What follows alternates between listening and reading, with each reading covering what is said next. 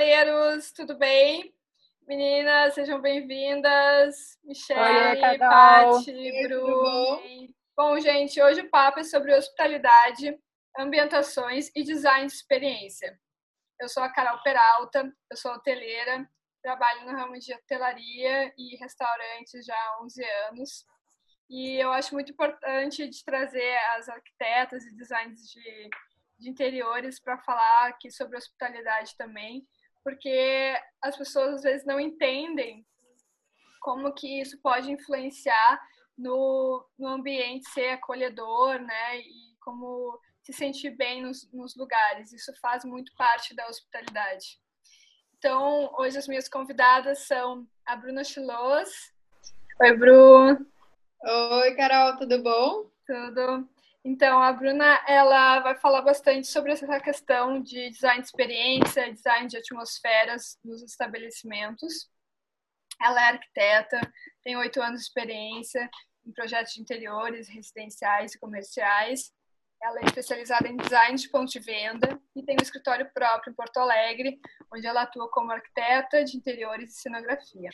E o intuito desse papo hoje é, é, mostrar como que a hospitalidade se conecta com as atmosferas, né? Como que a gente cria ambientes acolhedores, sejam nas nossas casas, em hotéis, em restaurantes, né? Porque um local, um lugar hospitaleiro tem que ser além de acolhedor, ele tem que estar condizente com o perfil e a proposta do estabelecimento.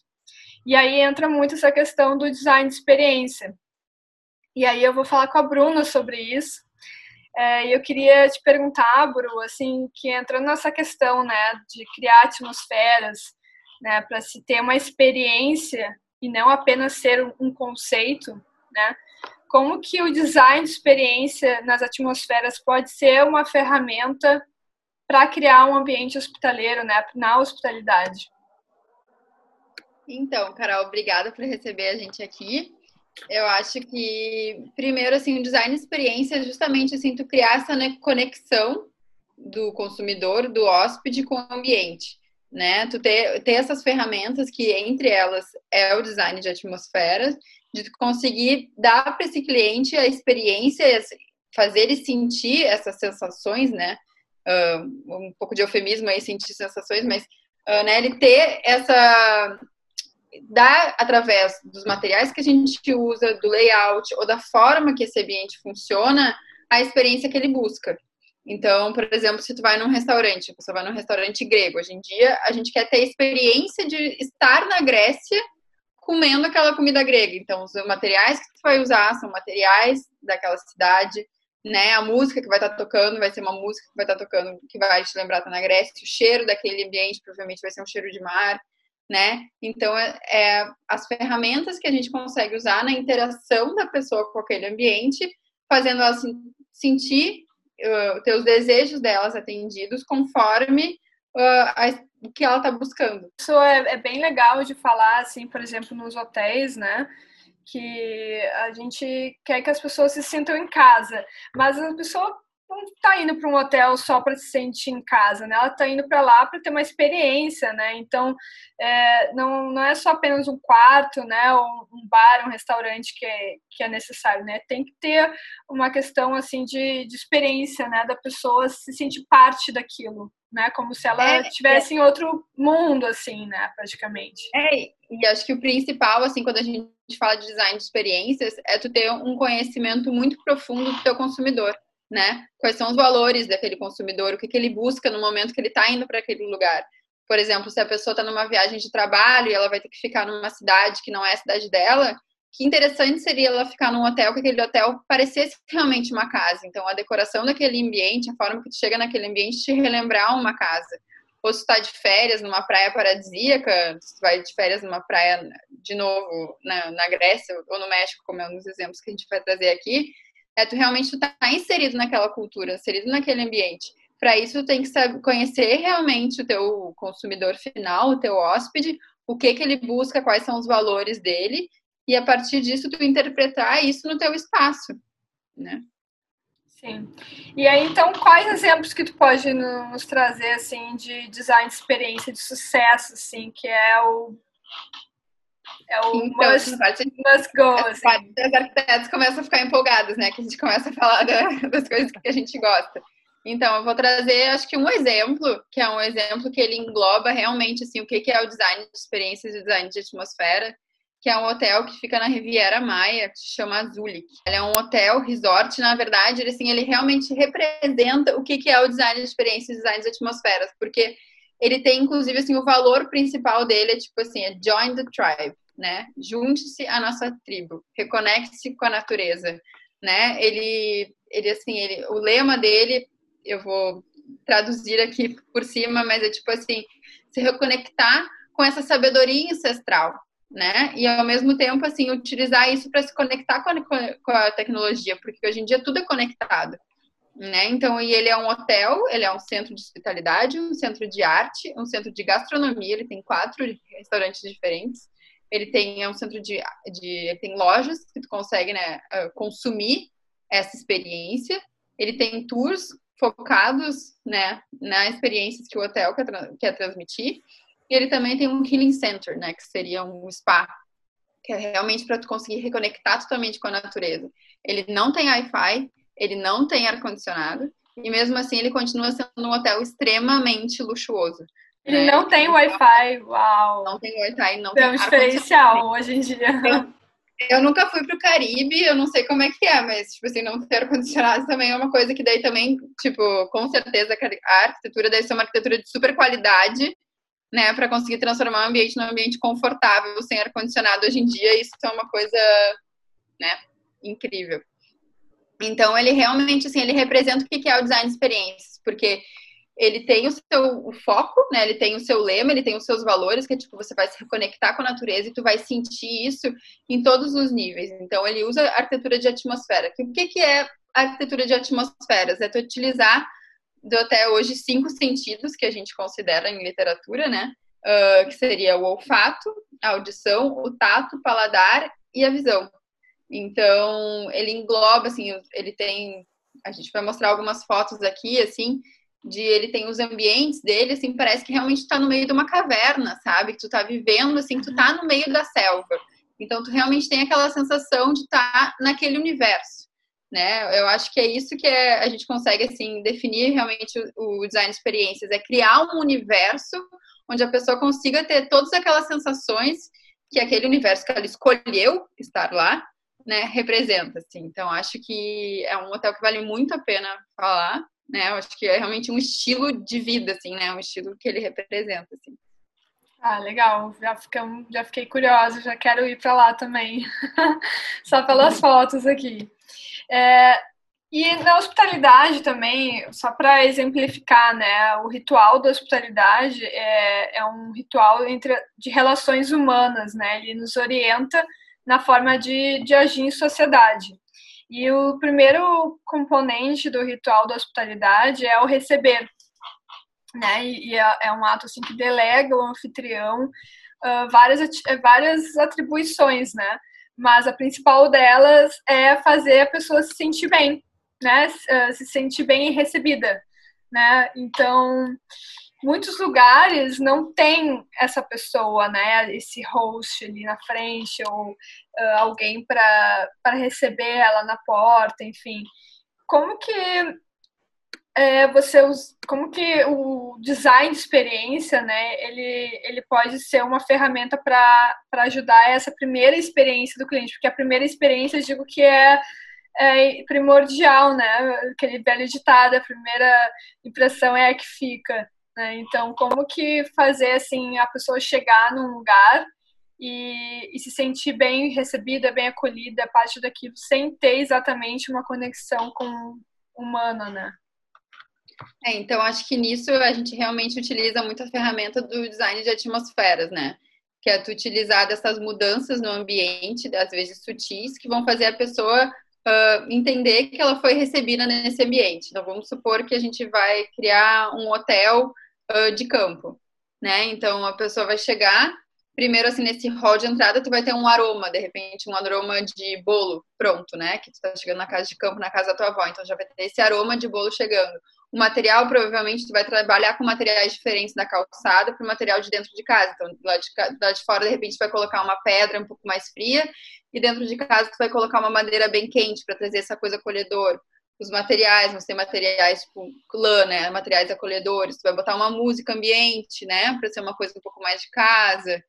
Tu vai tentar de formas de materiais demonstrar para essa pessoa que ela chegou na experiência que ela quer chegar né? Que ela foi recebida e acolhida naquele espaço. Então, o design de atmosferas, com certeza, assim, tem muitas ferramentas para a gente trabalhar com isso, assim, né? Ah, legal. E é um, um, exemplo assim disso tudo que tu falou que eu poderia dizer, né? O, por exemplo, o Hotel Emiliano aqui no Rio né, que foi um, um, hotel que foi desenhado pelo arquiteto Arthur Casas, e ele desenvolveu a fachada do, do hotel em base na, a, no calçadão de Copacabana, né? O hotel fica na orla de Copacabana e ele construiu né, a fachada do hotel com os cobogós que são como se fossem né, a, a, calçada de Copacabana e aí isso virou um ícone né, na orla de Copacabana né? tem pessoas que passam ali que nem acham que é um hotel que o design dele é tão diferente assim né, que nem parece que é um hotel né? parece enfim uma galeria de arte alguma coisa assim né e aí quando a pessoa entra também não só do lado de fora do lado de dentro também tem toda a experiência de design lá dentro do, do lugar, né? Que traz muita matéria brasileira, assim,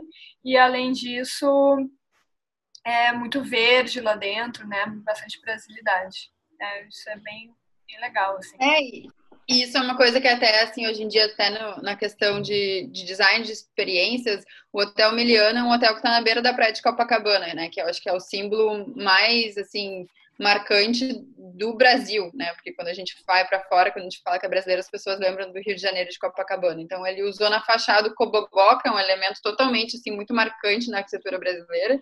Ele escolheu um arquiteto que representa uh, o Brasil fora de uma forma, né? Gosta de como a gente conversou já outras vezes, assim, né? De, de gosta de escolher objetos de designs brasileiros, né? E, e também falando muito dessa questão de experiências, como tu comentou, de te, utilizar além da fachada interna, a fachada, a fachada externa, perdão, a fachada interna do prédio, assim. Então, não é tu entrar num hotel e ser um corredor, né, de sem nenhum material, não, é, é uma fachada de hotel com, com paredes verdes, né, uma fachada viva. Então, tipo assim, tu ainda tem essa, essas experiências uma vez que tu entra no hotel.